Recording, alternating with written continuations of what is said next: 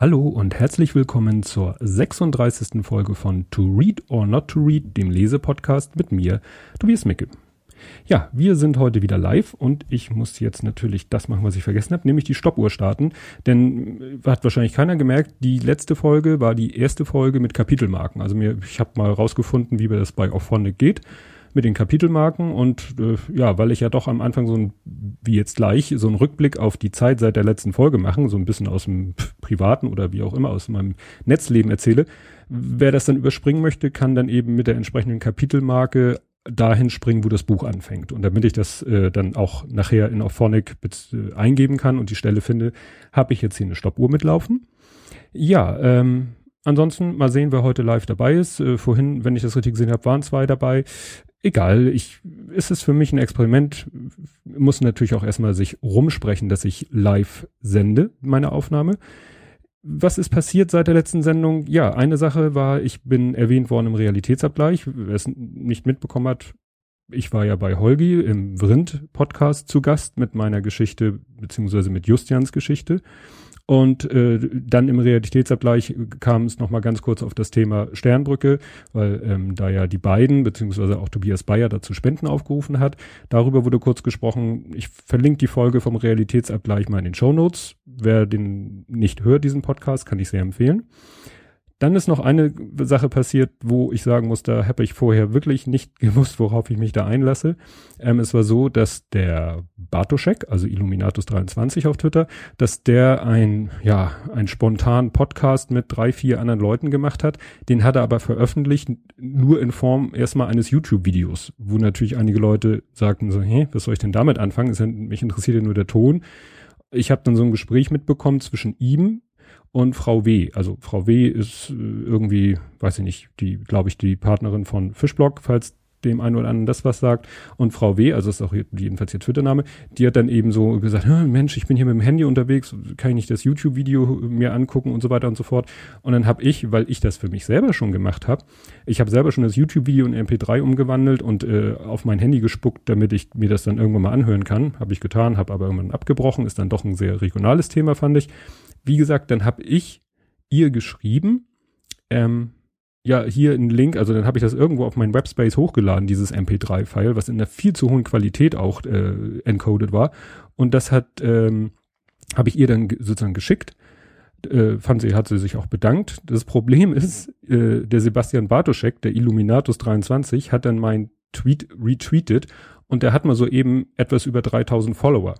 Und als ich das nächste Mal in meine Serverstatistik geguckt habe, wäre ich meiner hinten rumgefallen, weil das haben dann mal, also jetzt, äh, das war irgendwie Mitte des Monats oder, oder keine Ahnung, jedenfalls innerhalb kürzester Zeit ist das äh, über, also ich glaube jetzt über 200 Mal runtergeladen worden und weil das eben über eine Stunde irgendwas ging und auch, wie gesagt, in einer viel zu hohen Qualität encoded war, hat das dann mal kurz 15, 16 Gigabyte Traffic gesagt. Nicht, nicht, dass mich das stört, nicht, dass das mich Geld kostet, aber es hat mir natürlich meine Statistik versaut, also meine, die generellen Serverstatistiken, meine selbstgemachte, die kriegt davon nichts mit, aber äh, jetzt habe ich da so einen riesen Balken in, in der Statistik, wo dann eben der, der Januar jetzt mördermäßig raushaut.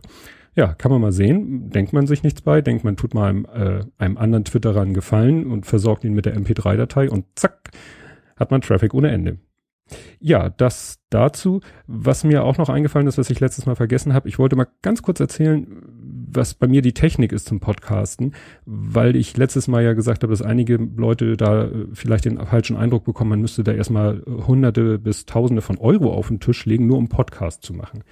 Nein. Also, es reicht. Ein USB-Mikro. Das billigste vom billigsten habe ich mir gekauft.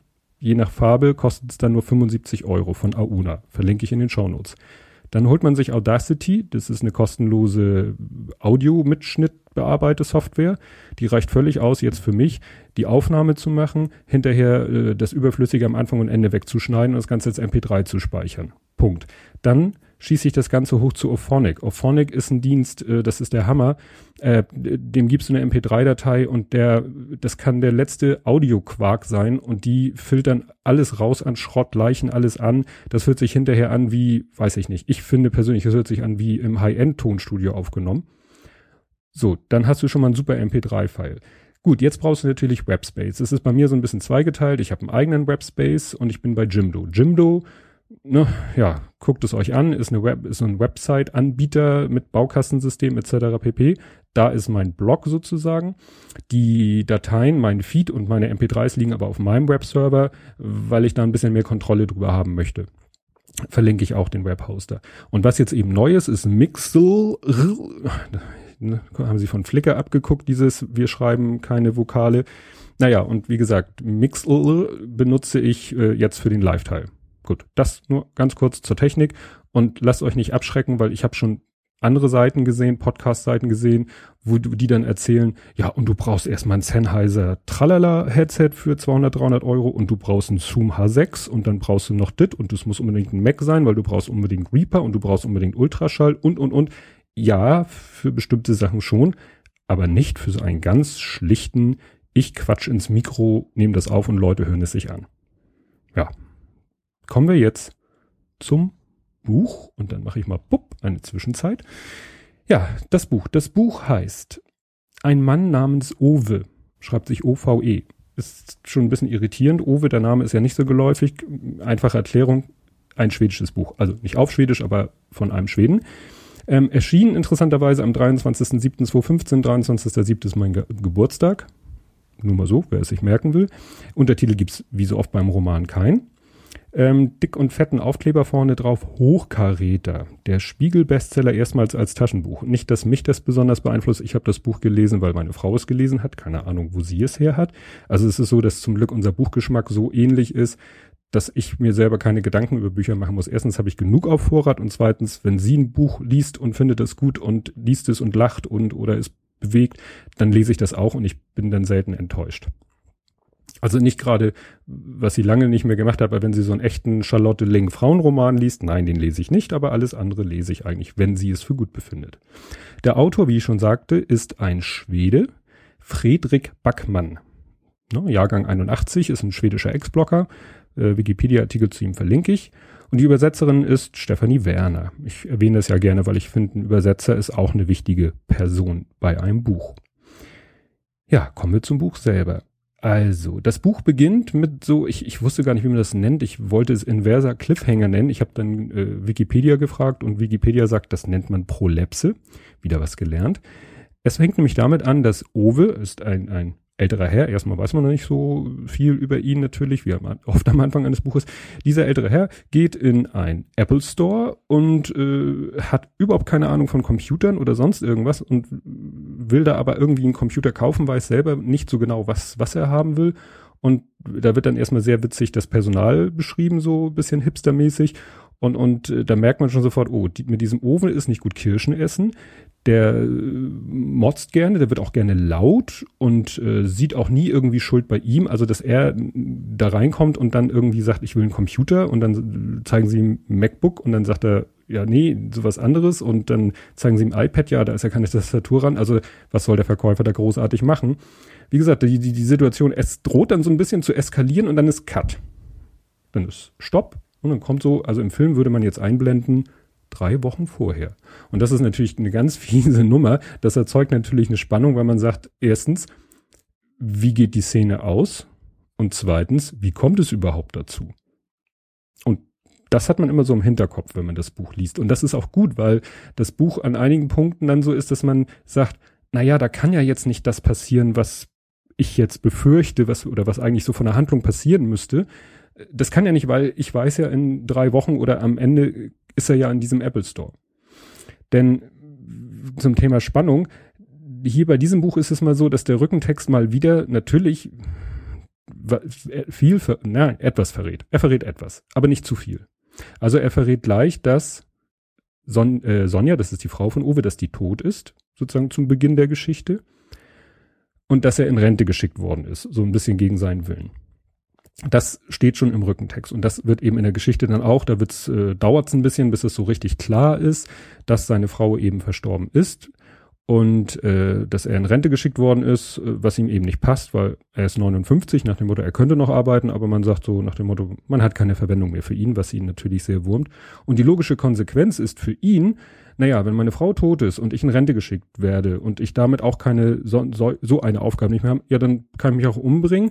Äh, das ist so die, also so wie er das schildert, ist es dieses Hinterhersterben, dass er sich sagt, dann sterbe ich jetzt und dann bin ich bei meiner Frau und dann ist wieder alles gut. So, also er versucht wirklich auf verschiedene Arten und Weisen, sich umzubringen. Das klappt aber nicht. Das, da geht immer irgendwas schief oder es kommt immer jemand dazwischen und dieses Dazwischenkommen, das ist dann meistens, äh, sind das neue Nachbarn oder hauptsächlich die äh, in der Form der neuen Nachbarin. Das ist die hochschwangere Afghanin Pavane. Das ist quasi die weibliche Hauptdarstellerin in diesem Buch, hat nur äh, Konkurrenz durch ihre Kinder und die Katzen und man weiß ja, gegen Kinder und Katzen hat man keine Chance oder Tiere. Ja, und das wird dann eben geschildert, weiter beschrieben, dass Owe eben, so wie Owe beschrieben wird, ist er eben ein, ja, es wird gesagt, er ist nicht verbittert, aber es macht eben so den Eindruck. Er ist, er ist sehr darauf bedacht, dass Regeln eingehalten werden. Er geht eben durch so eine Siedlung, wo er wohnt und, und ist immer sehr erpicht darauf zu kontrollieren, sind alle Fahrradschuppen abgeschlossen, sind alle äh, Schilder noch da, die irgendwas vorschreiben und werden diese Regeln, die da drauf stehen, auch eingehalten. Also man darf zum Beispiel durch, diese Siedlung mit, mit, dem Auto fahren. Wenn das doch einer macht, dann ist er fuchsteufelswild. Ähm, also so man hat es hat schon muss man leider sagen so ein bisschen was von Blockwart, ne, der da so rumläuft und sich so ein bisschen für den für den Hüter von Recht und Ordnung nicht unbedingt, aber Einhaltung der Regeln sehr einsetzt und das Ganze eben doch auf eine sehr bittere Art. Und ähm, man erfährt dann, achso, und man fragt sich natürlich, warum ist der Mann so? Und, und dann fragt man sich, wie hat der eine Frau gefunden? Oder ist er erst danach so geworden, nachdem sie gestorben ist, aber sie ist ja noch nicht so lange tot?